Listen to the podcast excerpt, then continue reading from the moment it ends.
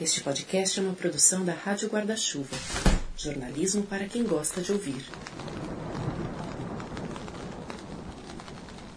Oi, eu sou Renan Chuquevicius e esse é o Finitude, meu primeiro podcast. Começou meio na brincadeira, sem nenhum compromisso. Só que quando a gente lança as coisas no mundo, as pessoas captam.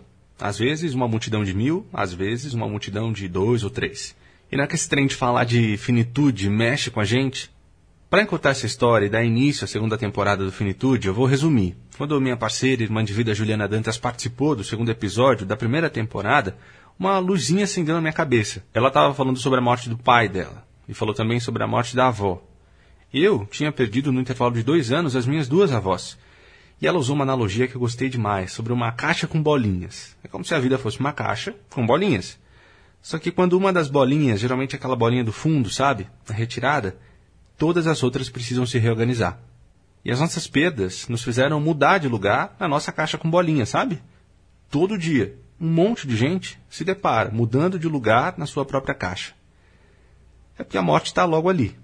E a gente tem aquela sensação de que os mais velhos, de repente os nossos pais, vão embora. Mas e aí ela vem para um amigo nosso do trabalho, ou para o seu sobrinho de sete anos. E aí, lembre-se, um dia a gente se encontra com ela. É um assunto que dói mesmo, mas vai doer mais se a gente não estiver pronto para falar sobre isso. E aí eu chamei a Ju para me acompanhar nessa. Oi, Juju, bem-vindo ao Finitude. Obrigada pelo acolhimento, Renan. E acolhimento é uma das coisas que a gente propõe nesse espaço, né? O envelhecimento, qualquer adoecimento, a morte, o luto, são fases muito duras na vida da gente, mas acredite, tem gente pensando em como passar por tudo isso com mais conforto. Um exemplo é o Tom Almeida. A única certeza que temos é que vamos morrer. Mentira. Ninguém tem essa certeza. A gente fala só para falar assim, eu não quero falar sobre isso, vamos falar sobre a novela, vamos falar sobre o jogo, vamos falar sobre outra coisa, menos isso. Então eu dou essa resposta pronta, que ela fala, nossa, já está resolvido, tá bom, vamos falar de outra coisa. E é mentira. Eu preciso falar sobre isso. Mas a mínima ideia do que eu faria ou que eu iria transformar minha vida para fazer isso. De forma alguma, mas eu falei, eu preciso falar sobre isso. Vai virar uma causa. Eu vou falar sobre cuidados paliativos. Por não aceitar e por essa conversa ainda ser um tabu gigante, é, as pessoas insistem no curativo. Mas se você mudar o foco para cuidar, você nunca vai perder. Bom, eu pude acompanhar de muito perto a partida da minha avó e logo em seguida a morte do meu pai, tudo em menos de três meses, tudo muito difícil. Mas eu, minha família e principalmente eles que partiram, tivemos o privilégio de ter acesso aos cuidados paliativos. Eu costumo dizer que foi a melhor condição do mundo dentro da pior situação do mundo, que é essa, a de perder alguém querido. Uma ação complementar da medicina fundamental nesse processo, mas que pouca gente conhece. E é por isso que eu resolvi sair para o mundo e falar disso. Porque eu acredito que esse não possa ser um privilégio só meu e de mais de uma meia dúzia. Afinal, eu fiz jornalismo pelo serviço, pela informação. E aí eu comecei a falar sobre isso em podcasts, o primeiro deles justamente aqui o Finitude, em livros, reportagens. Fui convidada por uma amiga jornalista, a Natália André, para tocar um documentário, enfim. É meu chamamento interno. É o que me move. É uma vila. E foi no meio dessa trajetória e dessa imersão que eu conheci o Tom. Conversa vai, conversa vem sobre a minha vida, a vida dele, as minhas mortes, as mortes dele e descobrimos que, além de tantas outras coisas em comum, também morávamos no mesmo bairro. E hoje é a primeira vez que eu vou conhecer a casa dele, numa vilinha simpática da Zona Oeste. Tá ótimo. Obrigada, Tchau, boa tchau. noite. Obrigado. Valeu. Eu também não conhecia a casa do Tom. Ele combinou de receber a gente com a promessa de um jantar delicioso. Aí lá. Oi, Tom. Olá. Aceita alguém na vizinhança ou não? A nossa vila é meio cobiçada. Tudo bom? Tudo bem, você? Tudo. jóia, entre. Trouxemos um vinho para acompanhar seu ceviche. que bom. Tudo E bem, aí, querido? Tudo bem, você? Beleza. Entre. Com licença, senhor. E essa coisa de vila, que a lavanderia tava na vizinha, daí fui pegar roupa, ela tomou. Adorei, gente. Ai, que casa linda. É coisa do interior. Delícia. Que demais. Sal, pimenta, uma pitada de limão, maracujá. tudo agridoce e nada indigesto. A vida é totalmente agridoce. E o, por isso que o importante é o, o balanço. Pode Contraste. o contraste e o balanço, eu acho. Que acho que isso que dá o seu quanto é doce por causa do salgado. A vida também me parece agridoce. E para ser o menos indigesta possível, talvez a gente precise saber dosar bem cada ingrediente, valorizar os contrastes. O Tom está acostumado a misturar morte com comida e bebida e ainda assim fazer uma noite ser agradável. Um dos trabalhos dele é trazer um assunto que geralmente fica embaixo do tapete ou trancado numa gaveta para o centro das atenções.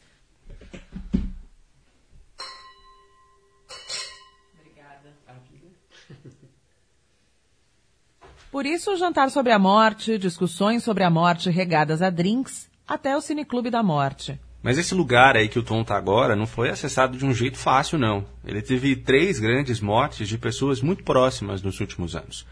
Ele vai te contar isso só daqui a pouco. É que antes dessas experiências, ele tinha medos iguais aos meus e muito provavelmente iguais aos seus. Eu sempre falo que, mesmo antes disso, desses acontecimentos, acho que a morte já fazia parte da minha vida, a vida inteira. Eu morria de medo da morte. Medo, medo, aquele medo infantil mesmo da morte, medo de fantasma, medo de ver caixão e tudo mais. Morria de medo de ver, eh, de pensar na morte dos meus pais. E era um medo que vinha, ficava mais evidente no Natal. Era como se fosse um ritual, assim, todo Natal era um medo, era uma celebração, falava, não morreram. E no mesmo segundo já falava, talvez não seja aqui o ano que vem. Primeiro foi a morte da mãe dele. Cheguei naquele momento do vamos ceder ou não, e daí toma a decisão. Tom e morava fora do país. E eu me lembro que daí eu falei pra médica, você faria isso com a sua mãe? E daí ela falou, sim, eu acho que é a melhor coisa nesse momento e tal. Hoje eu olho e falo, eu nem conheço, eu nem sei o nome daquela pessoa, não sei o nome da médica. Como é que eu deleguei pra ela uma decisão que eu não sei nem qual é a relação com a mãe dela que ela tem? Então é muito sério, né? Você delegar uma decisão que é sua. É, Mas também não tinha conhecimento, então eu precisava falar, então a gente falou, acho que é a melhor coisa. E daí ela faleceu, ela ficou quatro dias ah, ah, sedada, mas ainda ninguém falando que ela estava no processo ativo de morte, nada, vamos ver, vamos tentar, vamos tentar, e ela faleceu. Hoje eu entendo que ela já estava nesse processo e ninguém nos contou. Daí, nesse paralelo, eu já estava acompanhando um primo meu, que era um primo super querido, que a gente era muito grudado quando a gente era pequeno. Ele era um pouco mais novo que eu. E a gente se separou na vida, assim. E daí, quando eu soube que ele estava doente, daí a gente foi se, se reaproximando, se reaproximando, então eu comecei a estar muito perto. É, E eu estava fazendo uma transição na minha vida de profissão, então eu estava muito mais voltado para escuta, para conversa e tudo mais. Então eu estava realmente disposto a conversar, a fazer perguntas. E foi aí que a gente se aproximou. É, então foi uma construção de intimidade, resgate. Mas eu acho que o ponto forte foi dele entender que comigo ele poderia conversar sobre os medos, sobre é, vontades, que e isso foi, acho que teve um marco, assim, que foi uma virada de chave importante, quando eu perguntei para ele, você tem medo de morrer? Você está com medo de morrer? E não foi fácil fazer, eu morri de medo de perguntar isso, e eu perguntei, pedi desculpa, ele falou, não, essa pergunta deveria ser feita, ela é importante.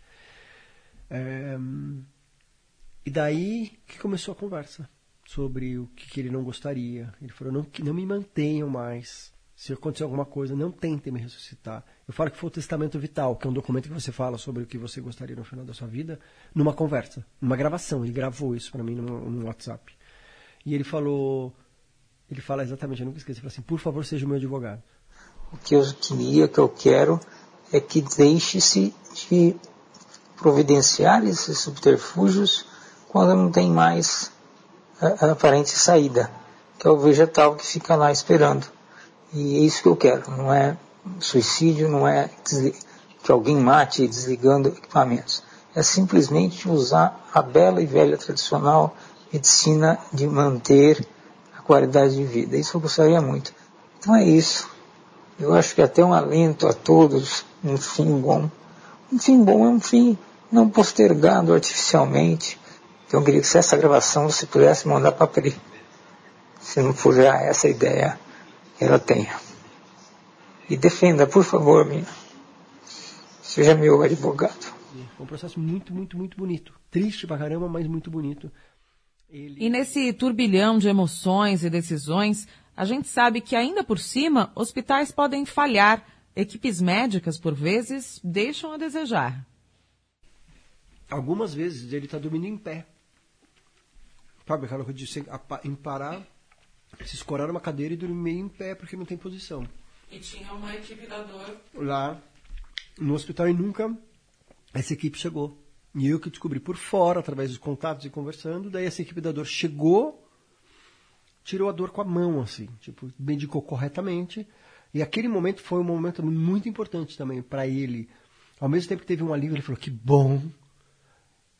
Teve também uma coisa muito forte, muito triste, que ele falou, quase uma, quase não, uma sensação de traição. Tipo, estava aqui dentro. Ele ia no hospital há dois anos. Como que isso não veio? E ele fala, ele deixou, daí a gente gravou vários vídeos, ele quis deixar depoimentos sobre cuidados paliativos, o quanto que é importante, o quanto que as pessoas precisam saber sobre cuidados paliativos. E ele fala, se tivesse chegado antes para mim, eu estaria muito melhor. Ele fala, eu iria morrer. Ele já estava muito bem resolvido com isso. Eu não estou falando sobre essa questão. Eu estou falando sobre a qualidade da minha vida. Eu teria muito mais disposição para viver. Ou seja, ele teria dormido melhor. Ou seja, dormindo muito melhor. Ele teria, ele, com certeza ele teria vivido mais anos. Ele teria mais anos de vida com qualidade. Já que tem câncer ou outra doença grave, dolorosa e sofrível, é descobrir que você tem como viver com ela, como viver sempre que for possível, mas com, com qualidade. A qualidade, aí vem, a qualidade vem a aproximação com a equipe de paliativismo, que traduzo como equipe de qualidade. E daí a importância de a gente estar cada vez mais bem informado sobre os nossos direitos, sobre as possibilidades e verbalizar sobre a nossa finitude, sobre os nossos limites de dignidade, da nossa vida e da nossa partida. Naquele sábado ninguém sabia, mas faltava só uma semana pro Du, primo do Tom, morrer. Mas antes da morte do corpo mesmo, outras mortes simbólicas já estavam acontecendo. E aquele sábado foi a morte da autonomia dele. Que foi a primeira vez que ele estava muito fraco. Porque o Du era um cara espetacular, super. A doença ele enfrentou tipo de frente para ela. Ele sabia de tudo, ele conversava com os médicos, ele tomava as decisões, ele foi 100% protagonista de tudo. Só que ele estava muito fraco e daí naquele ele já não estava conseguindo tomar banho sozinho. Então, tipo, hoje já não tomo banho, daí a Pri, a Priscila, a esposa dele na época falou: "Eu queria te dar um banho". Ele falou ele me contando, tá? Eu não estava lá, óbvio, eu tava, tinha saído, e ele me contou depois. É, deixa eu contar o começo da história. Eu cheguei no quarto, e daí ele estava triste, ele estava desanimado. Eu falei, Du, o que aconteceu? Você não está bem hoje, o que aconteceu? Daí ele começou a contar isso, que a Priscila chegou para ele e falou, Du, eu quero te dar um banho. E ele falou, ah, não, não precisa. Para ele era muito difícil, ele não queria aceitar. E daí a Pri falou, teve uma conversa, falou, para mim é importante, deixa eu te dar esse banho, eu quero te dar, é por mim. E daí ele deixou por ela. E daí deu banho.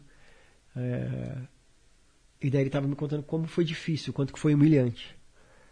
E daí ouvindo eu falei, puta, cara, não consigo nem imaginar como é. Deve ser realmente muito foda. Não tem, não dá para ignorar que realmente não é fácil. Eu tava vendo assim, ele tava sofrendo.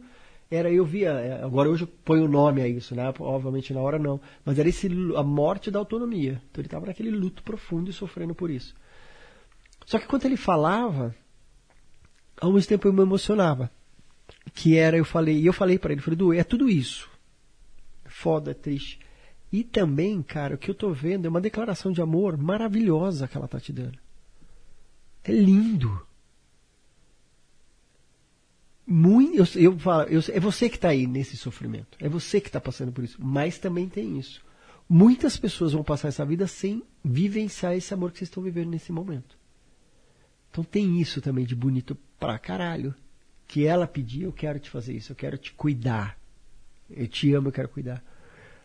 E eu lembro que ele se emocionou, assim, ele chorou, a gente chorou e falou, é isso também. É sempre isso também. Não é só uma coisa, é isso também. E daí no outro dia de manhã eu cheguei, ele estava super bem, de pijama novo. Eu olhei e falei, bom dia, tudo bem? Ele tava super bem, daí ele falou, a Pri me deu um banho.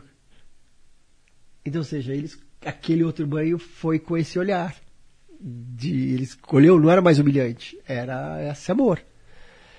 E foi nesse dia que daí a gente gravou. Eu falei, você tá super bem, vamos é, gravar então que você, que a gente já tinha conversado, que ele queria deixar uns depoimentos sobre cuidados paliativos. Eu falei, vamos hoje gravar. Daí a gente começou a gravar. Terem me dado pelo esclarecimento a liberdade de, de, de me, me autoavaliar, de, de me posicionar em relação à minha dor e não ser imposto a minha dor a outra pessoa. A dizer, não, eu tenho dor 6, eu tenho dor 7, eu tenho cronicamente isso. Nessa experiência que eu senti, que me tocou e falei, eu preciso falar sobre isso. Mas a mínima ideia do que eu faria ou que eu iria transformar minha vida para fazer isso. De forma alguma, mas eu falei, eu preciso falar sobre isso. Vai virar uma causa, eu vou falar sobre cuidados paliativos.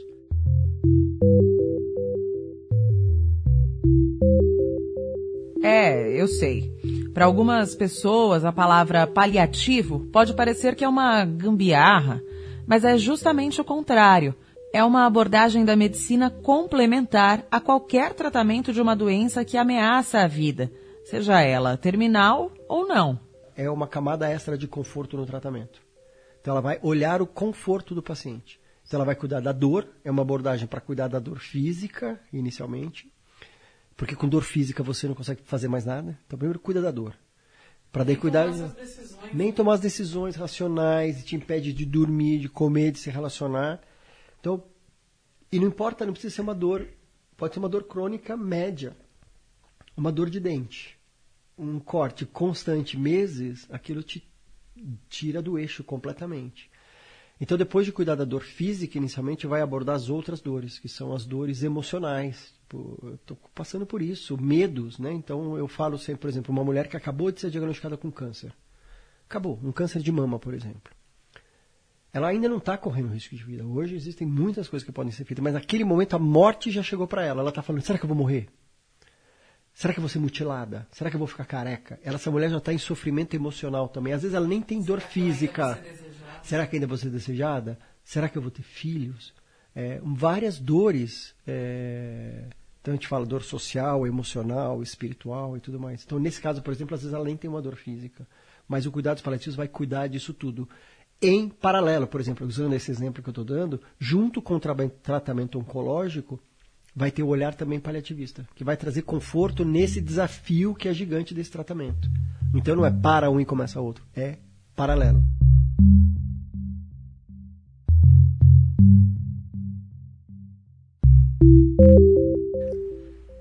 Todo o processo do Tom com as mortes da mãe e do primo foi doloroso mesmo tem aqui nesse episódio uma história de herói, de vencedor, nada disso. O que tem é uma história de construção de dignidade, de respeito pelo outro. É, por não aceitar e por essa conversa ainda ser um tabu gigante, é, as pessoas insistem no curativo. Já está definido que não tem, é uma doença terminal, que já não existe cura, que já está no estágio que não há o que fazer. Então continuam se fazendo tratamentos super invasivos é, com muita dor, com muito sofrimento, com uma falta de esperança do que vai salvar. Uh, e não que possa existir milagre, sim, mas é, se o milagre vai acontecer, vamos preparar com conforto. Então, não é também o mesmo paliativo. Por exemplo, hoje existem várias pessoas com câncer e metástase, ou seja, a princípio não tem cura. Existem né, várias pesquisas de como esse, alguns cânceres em busca da cura, é, mas mesmo assim, muitas pessoas passam por tratamentos extremamente invasivos e que muitas vezes existem termos que falam a pessoa acabou morrendo da químio e não do câncer, por ser muito, muito é, agressivo, essa palavra, muito agressivo. Quando você fala, não, peraí, então eu não estou, eu não tô, o, o que muda, acho que a grande questão é, eu não estou mais em busca da cura, eu estou em busca da qualidade de vida ainda hoje na formação da medicina, né, dos médicos e da área da saúde, eles estudam, eles sabem tudo sobre a doença e sabem tudo sobre o tratamento. Muito, muito. É, e o foco é curar. Então eu vou acabar com essa doença. Eu vou saber tudo sobre tratamento. E vai ter um momento que ele vai perder da cura. Chega uma hora que você não tem como curar. Mas se você mudar o foco para cuidar, você nunca vai perder. Então é que tem um termo que é terrível, que é super falado, é não tem mais o que fazer. E daí, o que, que, se faz? Não tem mais o que fazer, eu viro as costas e vou embora. Então é um, é um abandono mesmo, tipo, joga a toalha, e daí todo mundo, mesmo esse próprio médico não tem o que fazer, ele fica totalmente devastado. É, e quando ele, se ele muda esse olhar, que eu vou cuidar de você até o seu último suspiro, tem a ver com qualidade. Isso ele não vai perder.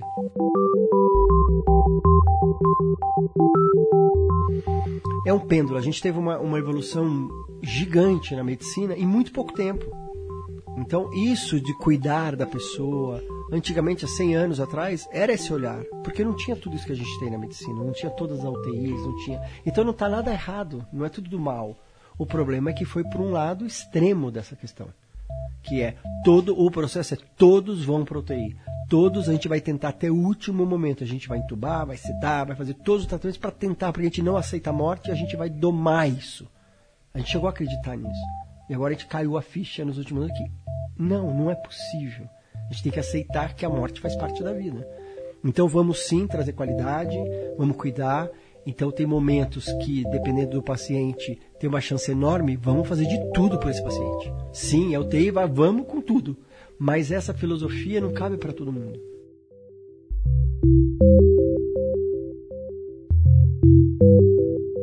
Chegando aqui, o Tom já estava mais preparado para outras mortes, o que não significa que não iriam doer, nem que de fato não doeram.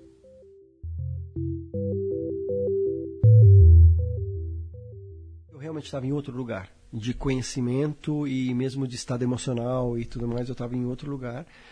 É... Eu abri a conversa com meu pai antes da morte dele, um ano antes dele morrer. É... Mas ele estava doente? Ou...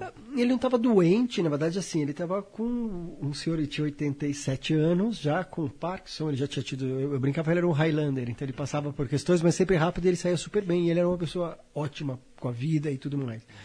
Mas você via ele, aos poucos, olhando de verdade, quando você tem coragem de olhar o que está realmente acontecendo na sua frente, vendo que estava caminhando para a finitude, estava com 87 anos, né?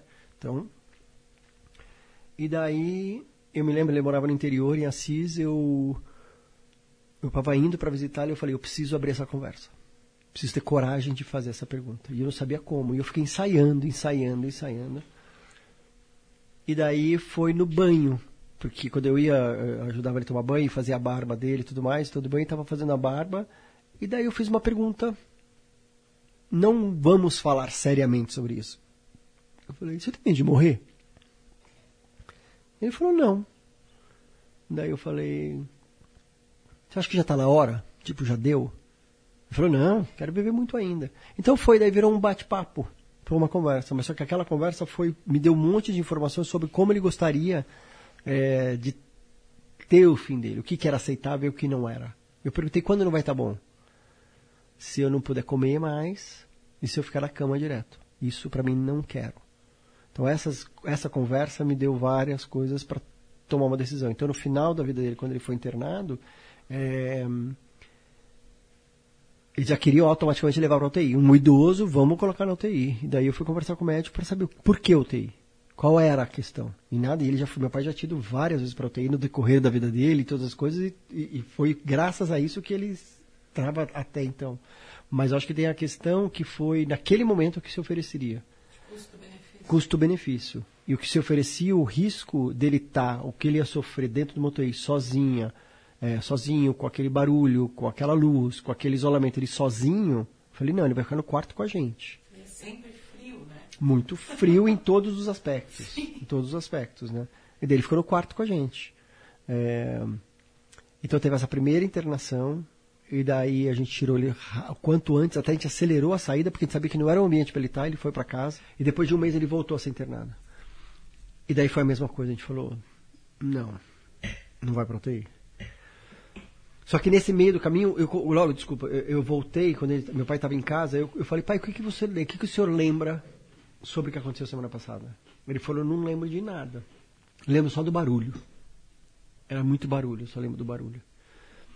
E daí eu contei. Falei, olha, aconteceu, é, ele estava com um problema no intestino que talvez tivesse que fazer uma cirurgia super agressiva, que abria a barriga dele inteira, é, com alto risco. E eu contei tudo isso. Falei, e era para acontecer isso. E quem ia ter que tomar essa decisão ia ser a gente, os seus filhos, né? Eu, minha irmã e meu irmão. Mas não precisou. Mas se acontecer de novo, o que, que a gente faz? O que, que o senhor quer? Ele falou, não quero a cirurgia. Eu falei, tá bom. Não vai ter de novo. Então, ou seja, eu, eu- a gente provavelmente não aceitaria a cirurgia, mas com o aval dele foi. Então, tipo, estava claro. A gente estava alinhado. E eu sabia disso também daquela conversa que a gente tinha tido há um ano atrás, mas reforçou. É porque a gente está falando de limite de dignidade. né? Total, total. Não é a qualquer custo. Não é. Não é a qualquer custo. Não, e A se gente- o limite da dignidade dele fosse fazer essa intervenção, tá tudo certo. Então ele já sinalizava, né? E hum, não tem certo ou errado. Se a pessoa fala, eu faça de tudo, tá tudo certo. Ele fala, não, eu tenho um preço, eu não quero. Não quero sofrer, porque eu vou fazer uma cirurgia dessa nessa idade e no intestino ia ser super complicado, não sei quantos meses na cama. Eu não quero. E a gente concordou. Não teve, graças a Deus, não teve que fazer. Mas aí ele foi nesse processo e ele entrou num processo que, que é, no termo médico eles falam processo ativo de morte. Ele começou realmente a morrer, né? O processo de, de desligar e tudo mais. aí dentro de um quarto de hospital. Dentro de um que não quarto era UTI, que não era UTI, porque a gente é, definiu que ia ser dessa forma. Era no hospital comum ou era hospital. Era um hospital comum no interior. Então, sem ninguém, ninguém de de uma equipe com olhar ou que soubesse nada sobre cuidados paliativos. Então eu era visto uma cara, que cara estranho, como assim? Ele não, tá, não aceitaram colocar o pai na UTI. É, e eu, teve, eu lembro da última noite do meu pai, que foi uma noite mais sofrida, né? Que ele começou a entrar em, em- em um pouco de sofrimento e que eu tive que brigar por mais morfina. E, eu, e foi essa cena é, é, poderia dizer engraçada, mas na verdade ela é trágica. Que eu pedi mais morfina. Eu falei, meu pai precisa de mais morfina. Daí o enfermeiro falou, não pode. Eu falei, por que não? Ele falou, é perigoso. Eu falei, é perigoso por quê? Meu pai vai morrer ou ele vai viciar? meu pai já estava morrendo e já estava tudo entendido o que era. Então a gente estava só criando aquele ambiente para que aquilo acontecesse. O protocolo O e daí ele chocou, ele falou, vou chamar o médico. Daí o médico veio, eu conversei, ele entendeu que era conforto. A gente estava buscando. É, e daí, no meio de uma troca de fralda à noite, não sei o que, meu pai naquela situação, do cara falou: o fermeiro, ele surtando e eu não. É, precisa ir para UTI. Eu falei: mas por que que a gente vai levar ele para UTI? Por quê? E daí ele parou e. Era porque, porque ao mesmo tempo também é muito mais simples, é mais fácil tanto uma forma prática, mas também emocional, porque eu ponho na UTI, eu cedo, fica uma pessoa dormindo sedada e está tudo certo. E ali não, a gente estava vivendo o processo. É, e essa história da sedação, quando meu pai começou esse processo, né, de, de, de realmente, a gente via que ele não ia se recuperar, assim que ele falou isso, ele falou, eu acho que está na hora de a gente começar a pensar em sedação. Eu falei, por quê? E eu falei exatamente isso, falei, meu pai só está morrendo. Que era a questão assim, é, e, e- e talvez as pessoas me interpretem errado, não tinha isso que queria, mas era o respeitar o quanto que isso fazia parte da história. A gente não queria fazer ele sofrer além por uma questão de egoísmo, uma questão de a qualquer custo eu quero aqui comigo. Não. É, e daí eu falei, não. Ainda ele tá, a gente chegava e conversava e falava, pai, eu cheguei, ele resmungava. É, alguém chegava e a gente conversava, ele resmungava. Daí isso foi diminuindo, daí a gente falava, aperta minha mão. Ele apertava minha mão. E quiseram roubar isso, eu falo literalmente roubar isso dois dias antes da gente ter vivido todo o nosso processo de despedida, toda a nossa conexão, tudo que a gente falou, é, dele ter ouvido a gente ali. Então tinha momentos que a gente estava ali, eu, meus irmãos, meus sobrinhos, no quarto, conversando, é, e sempre traz muitas memórias e tudo mais. Ele estava de alguma forma ouvindo aquilo, vivendo aquilo, que de uma certa forma a gente trazia um, um, um som é, Familiar. familiar e que quiseram roubar. E eu sou super feliz de ter conseguido colocar esse limite. E daí isso aconteceu, daí realmente nessa noite que foi muito difícil, e daí na manhã daí a gente falou, acho que realmente ele está começando a entrar em sofrimento, vamos sedar. E daí foi esse o, o, o dia, e daí ele veio falecer na madrugada. E eu tive uma última conversa com ele já sedado, que eu falei para ele, pai, é, tudo aquilo que a gente conversou, sobre o que o senhor não queria, vai acontecer. É, se o senhor sair daqui, é, o senhor vai ficar na cama, não vai conseguir comer. Então o senhor tem permissão para ir embora. A gente vai ficar bem, eu e meus irmãos. A questão é que eu sei sempre a preocupação dos pais é: eu e meus irmãos, a gente vai ficar bem. A gente vai entender. É uma escolha sua, mas você pode ir, mas não é o que você queria. Então foi. É muito difícil falar isso, mas ao mesmo tempo tem esse outro lado que é muito bom você poder permitir, falar assim: é, o amor é maior do que a dor de querer a pessoa por perto. É, e daí depois de uma hora, duas horas ele veio a falecer. E daí o que foi diferente também em relação ao que foi com a minha mãe, que a minha mãe ela morreu na UTI, e daí quando deram a notícia eu falei, eu quero ver minha mãe, quero ver o corpo dela. E o, o médico meio que, não, hum, por quê? É, tem certeza? E eu nunca tinha passado por isso, eu falei, não. E com meu pai, como ele estava no quarto, é, e eu conto né, que eu tinha essa coisa de ir pro interior, fazer a barba dele, que a gente adorava, eu adorava fazer isso e tudo mais, ou a gente ia pro barbeiro, eu fazia a barba. E daí eu, eu fiz a barba dele, do meu pai, do corpo dele. Então foi a última vez que eu fiz, apesar dele estar tá morto, no sentido de cuidar. Então ele estava ali, ele tinha acabado de morrer. Falei assim, eu vou cuidar dessa pessoa que eu amo pela última vez. E foi lindo, eu tenho um baita orgulho de ter feito isso. É, alguém me permitiu, alguém. Não, eu vou fazer. E não teve nada. Eu pedi, enfermeira, você pode sair um pouquinho? Fechei o quarto e, e fiz. Eu estava eu e minha irmã. E foi lindo. É, é muito louco falar, mas foi uma das melhores experiências que eu já tive. Que tem a dor, tem a emoção, mas tem amor pra caralho. E foi muito forte. E foi muito bonito. E, e é interessante, desde que eu comecei a contar essa história, das pessoas falarem assim: Nossa, pode. É uma, uma, quase uma permissão de falar. Nunca tinha pensado. Obviamente, algumas pessoas ficam desesperadas e falam: Nossa, que louco. É, mas tem alguém que consegue olhar nessa lente do amor profundo do que estava acontecendo ali, entendeu? Do ritual, do quanto que é bonito. E acho que é super importante que a gente tenha. Eu acho que, e eu tenho certeza que tudo isso que eu vivi, o quanto que isso impactou na forma como a gente está vivendo o luto dessa perda. Que você viveu de verdade aquilo. Sem pudor. Não tinha pudor, a gente estava vivendo de verdade o que estava acontecendo. Isso passou para os seus irmãos, para os seus familiares? A minha, irmã, a, é, a minha irmã, nesse momento, ela estava comigo, então ela ajudou, eu falei, vou fazer a barba, ela sabia que era uma coisa nossa, mas ela estava do lado, a gente sempre muito companheiro, ela estava junto, e daí eu peguei um pano, daí a gente passou um pano no corpo dele, eu e ela, é, que meu irmão não estava lá ainda, ele não tinha chegado.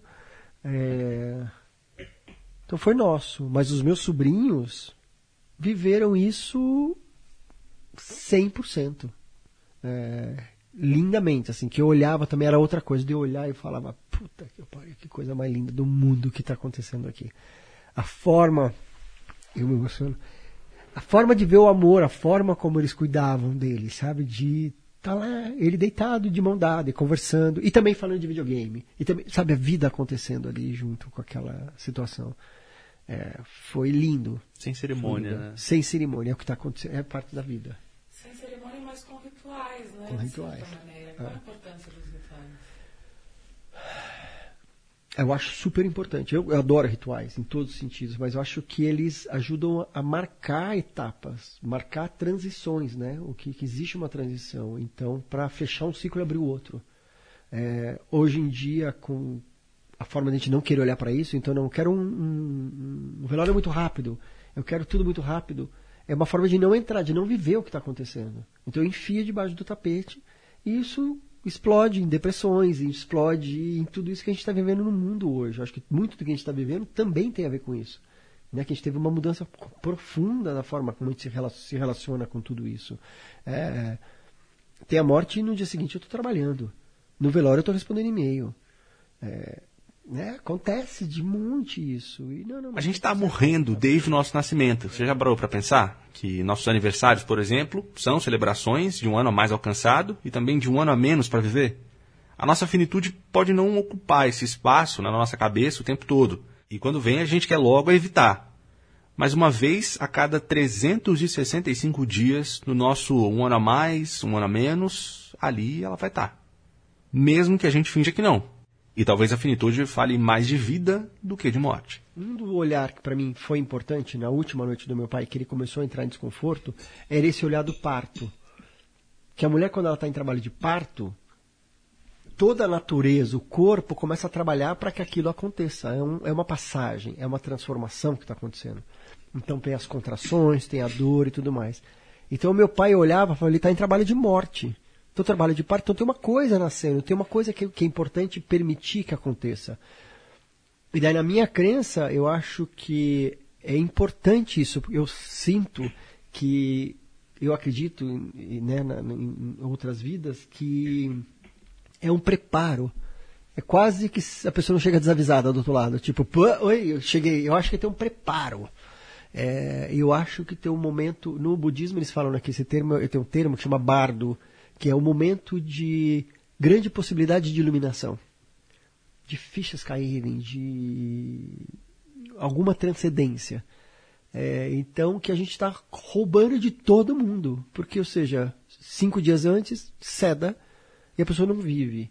Nem a pessoa, que é o doente, e nem o familiar, e nem a equipe.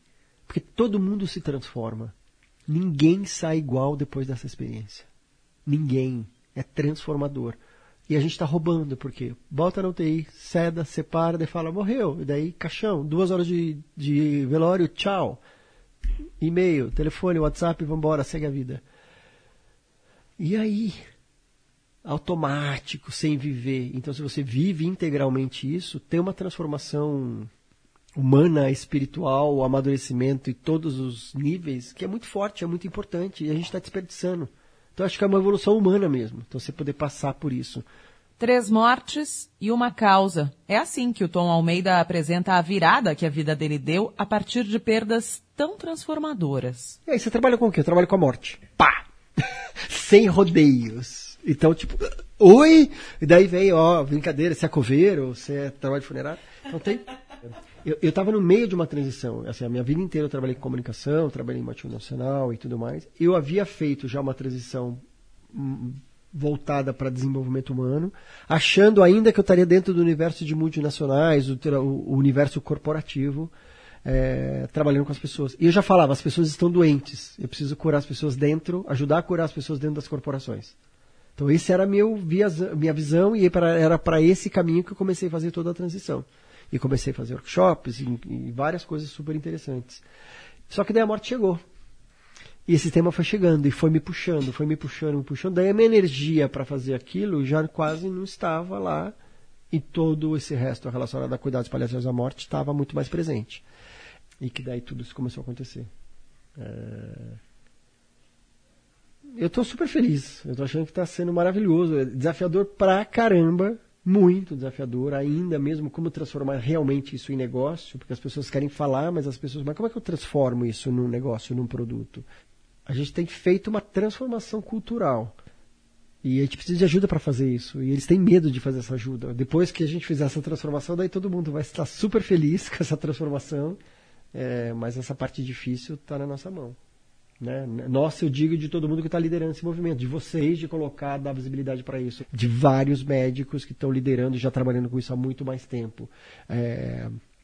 Então, assim, é um movimento muito forte, pequeno ainda, comparado do tamanho que nós somos no Brasil, mas está é, tá ficando muito poderoso. Ainda pequeno, está ficando muito poderoso.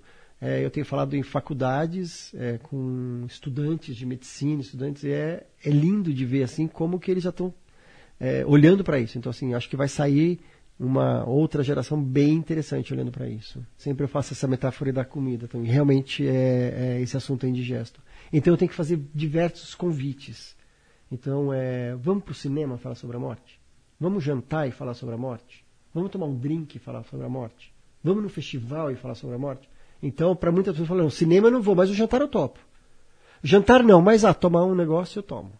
Há um festival onde. Então, é, o que a gente busca no Movimento Infinito é trazer é, conhecimento da visibilidade sobre essa temática, que é o movimento que vem acontecendo no mundo. Então, é o meu papel que eu tenho feito é criar essas conexões fora do país também, é, onde isso já está bastante acelerado, e trazer pessoas para cá. Então, eu já venho fazendo isso ano passado, a gente já trouxe quatro pessoas muito importantes nesse movimento no mundo. É, esse ano, agora em setembro, também trazendo mais quatro convidados para o Festival Infinito é, que é fazer essa troca. E, e, o que é bonito de ver hoje, todo mundo que está envolvido com isso são pessoas completamente apaixonadas pelo tema, com vontade de mudar o mundo, a nossa cultura no Brasil, a gente é extremamente criativo, então é essa é a proposta do infinito, de criar experiências e criar grupos, criar espaços para que essa conversa aconteça. É, e é muito poderoso. Quando, a, quando esse grupo se reúne, as pessoas se reúnem, seja no cinema, seja num jantar, existe uma sensação de pertencimento, uma sensação de intimidade, de conexão, que é difícil de ver numa vida real, assim, fora daquela bolha. E as pessoas ria, realmente saem transformadas. Acho que o que é mais legal, o que é mais importante, e transformadas também, não no sentido de virarem outras pessoas, mas que, que mexe uma chave ali de olhar a forma de olhar a vida, importante. É, e a conversa, apesar de tudo, de a gente falar que é jantar da morte, seria clube da morte e tudo mais, a gente fala essencialmente sobre a vida. A partir da perspectiva que nós somos finitos, que a gente vai morrer, daí eu falo, oh, como anda a minha vida? Como andam as minhas relações?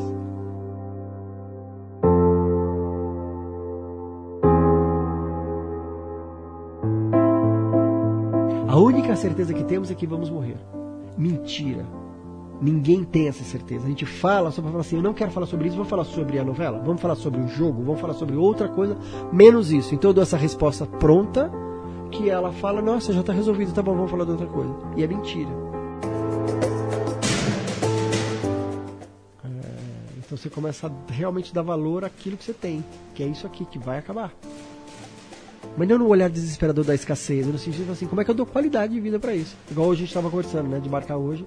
Mas não, vamos também tomar um vinho, vamos também comer, vamos fazer gostoso também. Porque é isso, é especial. É a vida cheia de sabores e texturas. Eu falo que a vida é que nem um buffet. Aquele buffet. Sabe aquele restaurante que você vai, aquele buffet maravilhoso? Cheio com aquelas travessas lindas, saladas coloridas e todos os cheiros, sabor. Para mim, eu vejo de verdade a vida assim, como muita opção. E muita gente fica sentada na ponta da mesa comendo aquele trivial, sendo que está lá exposto. Então sempre o meu convite é vamos explorar, vamos experimentar e não precisa gostar de tudo. Você pode voltar para o trivial, mas está aí para ser provado e ser experimentado. É um pecado não viver isso.